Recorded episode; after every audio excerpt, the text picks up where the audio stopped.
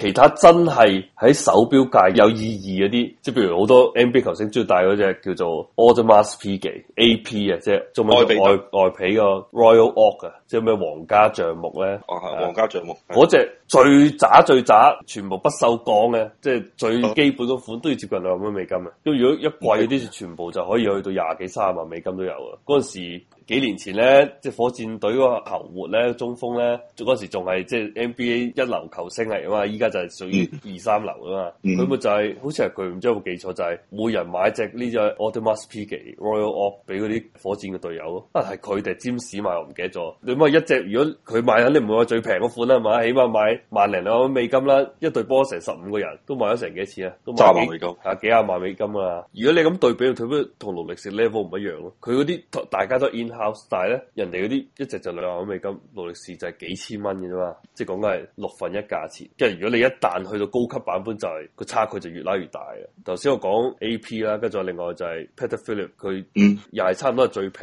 嗰隻錶，但係亦都係最經典嘅叫 Calatrava，嗰啲又係全部都係接近兩萬美金，啊唔係唔係接近，因為超過兩萬美金以上嘅，即係最平嗰款。嗰啲好簡單普通嘅錶嚟啫嘛，最普通嗰隻就以前喺廣州賣十幾廿萬嗰嗰款，依家可能升咗價賣廿幾三十萬。咁好似我成日開嗰只即加勒確啦，即價嗰啲咧就係屬於以我嘅理解啊，即係我一直都咁講啊，就即價係最閪抵買嘅手錶嚟嘅。 因為即價咧就唔同勞力士啲，佢嗰啲機芯嘅質量咧係接近八，即係冇百達翡麗咁勁啦，但係都好閪接近嘅，係好閪靚機芯嚟。而佢賣嘅價錢大多數都係一萬蚊美金以下噶嘛，係啊，所以佢其實係啊冇冇冇冇冇，唔係啊，係大多數一萬蚊美金以下㗎。咁有幾隻系列係啫唔係啊？你聽你聽我講，因為即價佢有一個最出名嘅 reversal 啊嘛，reversal 係，Reversal 好平，嗰個係佢最經典嚟嘅，即係每即係如果每一個牌子你講一個最經典，即係譬如你咩林寶堅尼，你講最經典，或者你講快你最經典嗰啲嗰嗰款車就係嗰款，即係如果你講積架嗰只錶啊最經典就係 Reversal，係由三幾年開始一直衍生過嚟，都係 Reversal。你話最平嗰啲咧係最簡單嗰啲，有有啲複雜啊，有啲特別版嗰啲都可以賣到開貴嘅，當然開貴啊都唔係幾十萬美金嗰種，即係都係幾萬啊，即係接近十萬美金嗰啲。即假其實好多錶都可以正，即係好似我之前喺 Bloomberg 一年之前我睇過 True Second，我真係好閪中意嗰隻錶，因為咧你知咧普通石英錶咧以前咧咪就一秒喐一次，一秒喐一次嘅，嗯跟住普通嗰啲機械錶就係不停咁轉，不停咁轉噶嘛。其其實都唔係不停嘅，因為佢每一秒喐四次，有啲勁啲每一秒喐十次，所以你嘅眼就分辨唔出嚟，就以為不停咁轉。咁咧，即家有隻上年出，我唔知有得賣未，大概賣一萬一千蚊美金左右，叫 True Second。佢如果純粹睇佢秒針喐咧，就同石英錶一模一樣嘅，一秒喐一次，一秒喐一次，但其實佢係機械錶嚟嘅。一秒已經浸咗一百下啦唔係，佢之所以佢叫 True Second 就話俾你知，我喐一下就一秒，好閪準確嘅。啊，所以佢係一個機械錶，但係咧個秒針係喐動方式同以前嘅石英錶一模一樣嘅，因為你知依家好多石英錶、石英鐘咧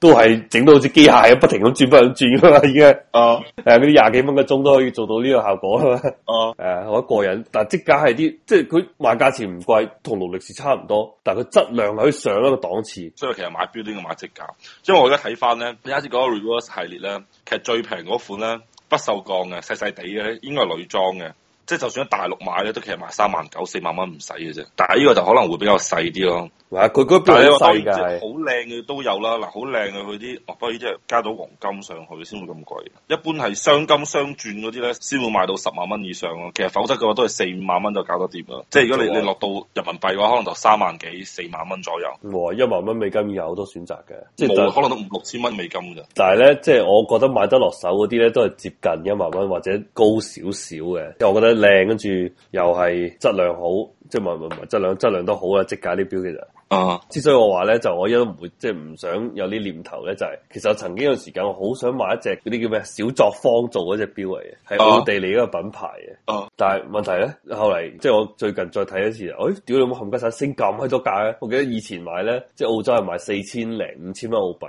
我而家再睇已經賣到成七千蚊澳幣一隻啦，點解我升得咁緊要咧？唔知啊，可能小作坊做唔落去啩。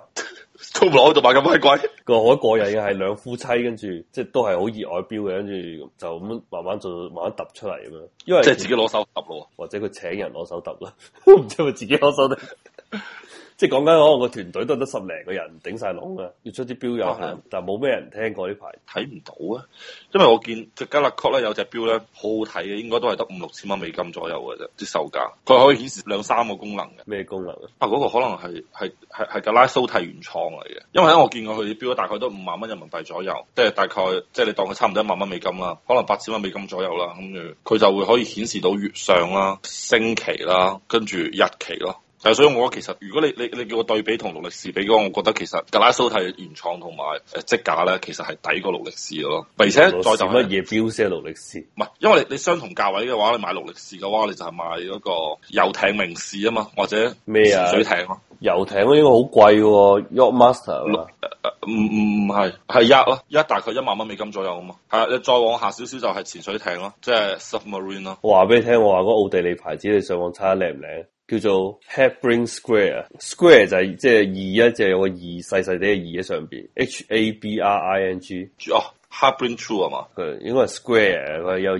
係即係平方係，因為咧我知，好過我有佢癮嘅。官網，佢就係、我咪話兩公婆揼出嚟嘅，佢兩公婆以前咧就喺另外即係德國最勁啦，錶廠靚機即係朗格啊，同埋 IWC 度做嘅，啊，跟住大概十零年前就自己出嚟開間呢個廠，佢得兩隻錶嘅啫，唔買好多隻錶嘅。我最想買嗰隻就叫 Felix 啊嘛，我估下個仔嘅名嚟啊，我哦屌點解係德文嘅？我屌佢老母，奧地利啊嘛，叫咩名？Felix 啊，應該係叫 Two Felix，T U F E L I X。得我呢度睇到，我知道點睇啊，入邊好多相嘅，你留意下機芯啲相，你可以對比下你之前話咩勞力士機芯同呢個機芯，雖然呢個都唔平，七千幾蚊澳紙啊！哇升咗價，佢之前買五千蚊啫嘛，屌即係佢嗰嗰個秒針嘅盤係響八點鐘位置噶嘛，九點鐘位置啊八九點嘅太陽啊，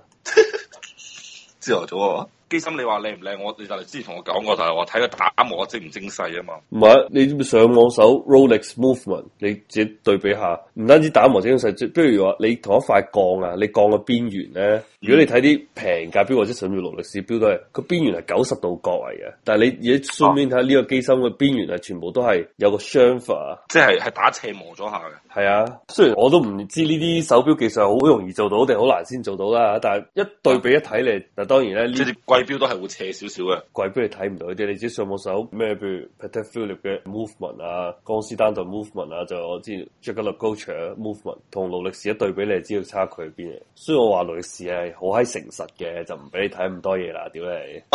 但係就加勒 c 嘅話，佢係會佢會俾你睇嘅喎。佢俾得你睇，即係話俾你知佢有信心係正嘢先俾你睇。勞力士都係醒目嘅，唔係正嘢，所以就唔好睇啦，大家都。喂，但係我見我 Mika 成日喺度俾人睇機心嘅喎。我直接就同佢講咯，所以你買嗰刻你就要買啲冇得睇嗰啲啊嘛，如果唔係就成日傻閪咁。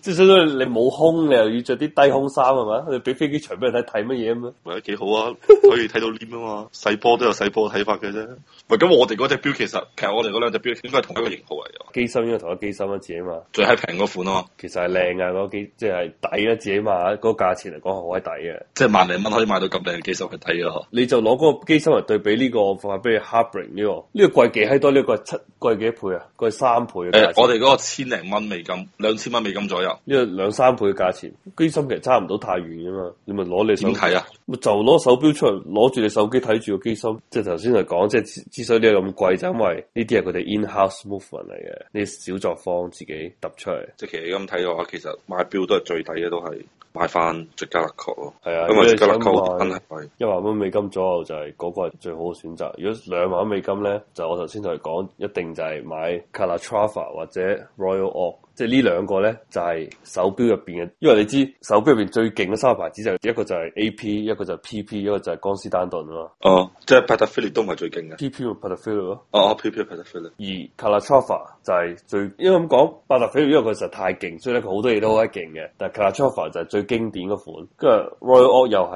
AP 入邊最經典嗰款。江詩丹頓我就唔知佢有啲咩經典嘅嘢啦，但係江詩丹頓嗰啲咧就係、你做唔到頭先講嗰兩款錶咁樣嘅保值啊，跟住係好多炒家中意啊，好多愛好者中意嘅。誒，我睇到我哋嗰隻機芯喎，都係有啲圓圓地角嘅喎。我話你上網搜勞力士嘅機芯，你自己睇下對比下勞力士知。但係勞力士咧佢。布魯斯 movement 睇唔到喎，收喺埋晒咯。唔係啊，你就上 Google，你上 Google 啊，上唔到 Google，好閪麻煩啊！要上 Google。哦，呢度有個 Oyster p Perpetual Movement，即係兩萬幾蚊嗰只勞力士，唔係啊，都有，哦唔係喎，係九十度嘅屌係你，嘛？慘親人嘅，你摸上去，